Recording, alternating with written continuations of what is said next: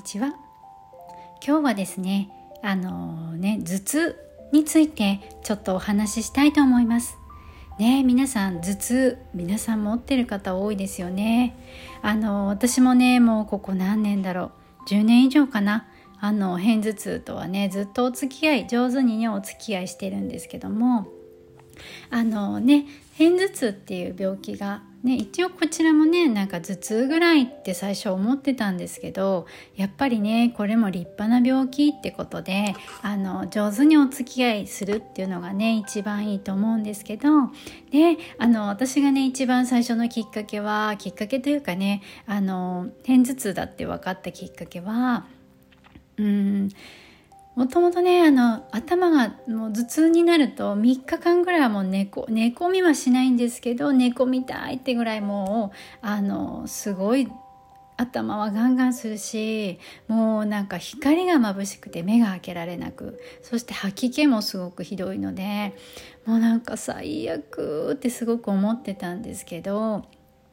ね、でそれをあのそれきっかけにあの近くのね接骨院であの相談したところあの、ね、あの毎回ね週に1回かなあの接骨院でマッサージとか受けるようにしてあの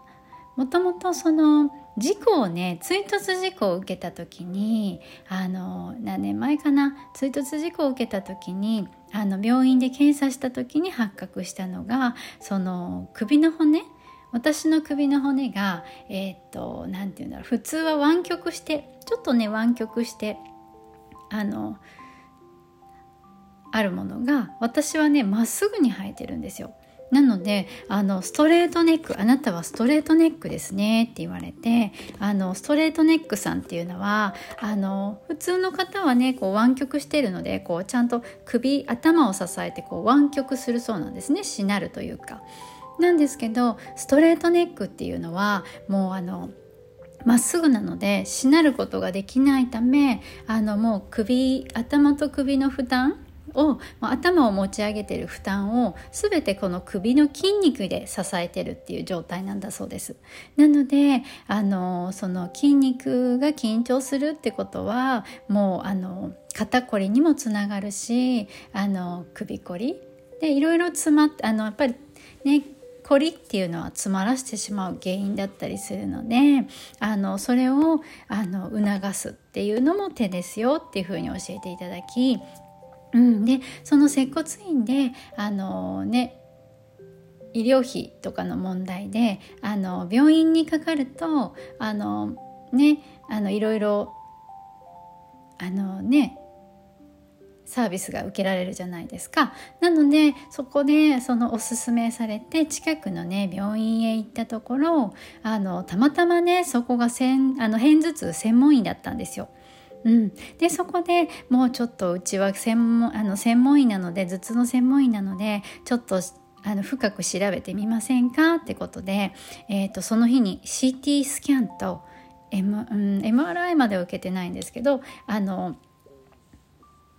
なんだっけ？レントゲンと首のレントゲン取ったところやっぱりそこでもストレートネックのことを指摘されで CT の脳のね関係は大丈夫なんですけどあとはまあ結果がちょっと細いかなっていうことであの詰まりやすいのも気をつけないといけないっていう形だったんですけどそこからねその処方された薬がまず最初はねマクサルトっていうね薬を紹介されました。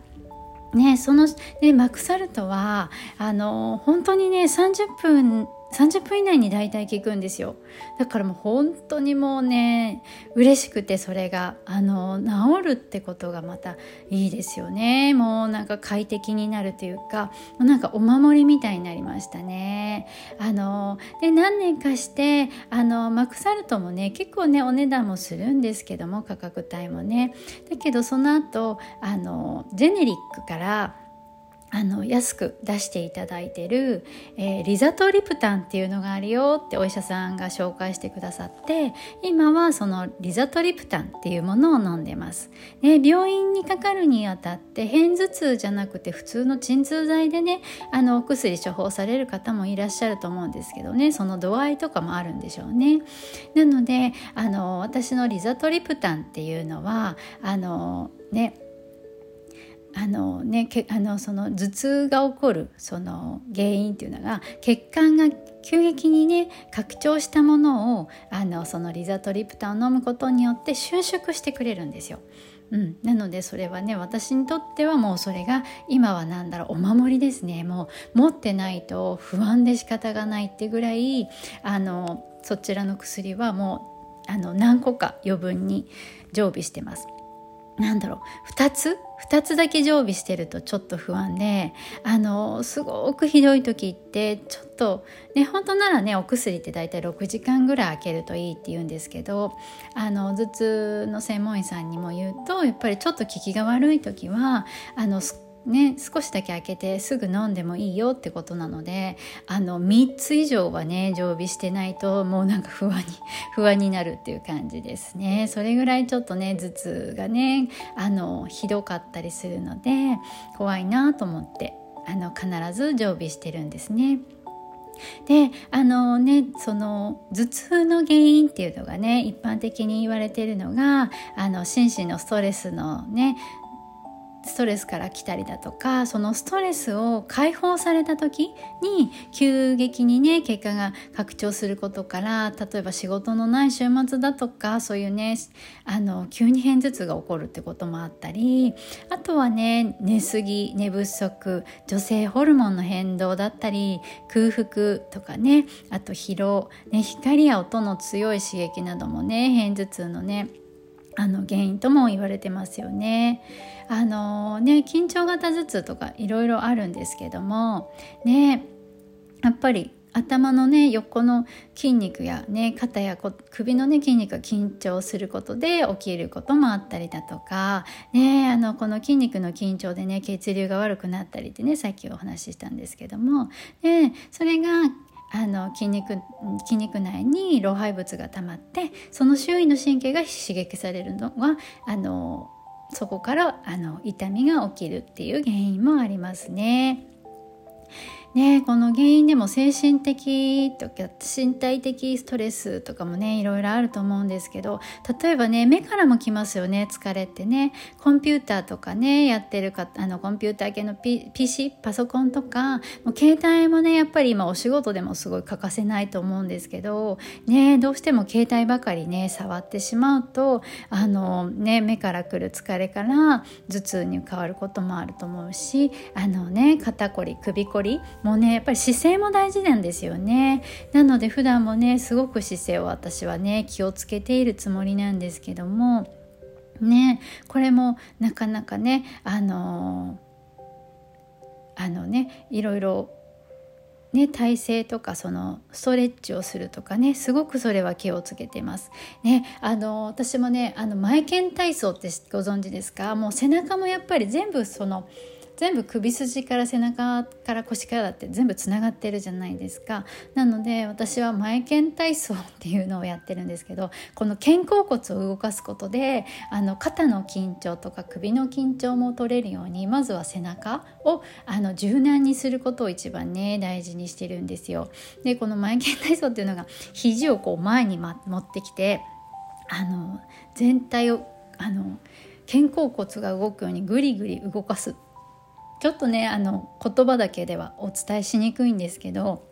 それをねあの私毎日やってたりするのであのね肩はやっぱり凝りがちなんですけどもうなんかこの肩甲骨の緩みがすごくすごいってあのすごく緩んでてこのねあのすごいって褒められたことがあるんですね。そういうマッサージしていただけるところにね。緊張を取るマッサージしていただくところに、ね、だから褒めてもらえるぐらいやっぱりストレッチっていうのは大事なんだなっていうのが思いました。ねやっぱりじっとしてるとねそのね緊張したりね体が凝ったりすると思うんですけどもね。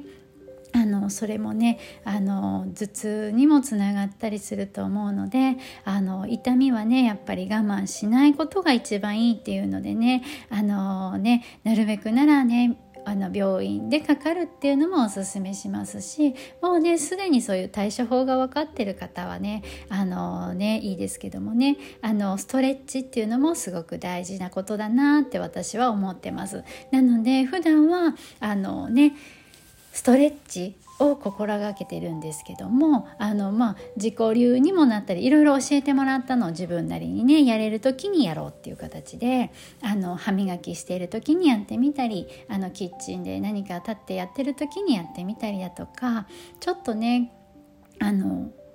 凝りをねほぐすっていうのはすごく大事なことだなと思ってます。ねあのね片頭痛からそういった形でお話しさせていただいたんですけどもあの予防としてはやっぱりねあの薬と上手にお付き合いするってことだったりあのねストレスストレスをためないようにっていうのもね難しいですけどもねあの食べ物でもね例えばチョコレートとかチーズとかワインもあんまりって聞きますけどでもやっぱり食べたいものは食べたいのでね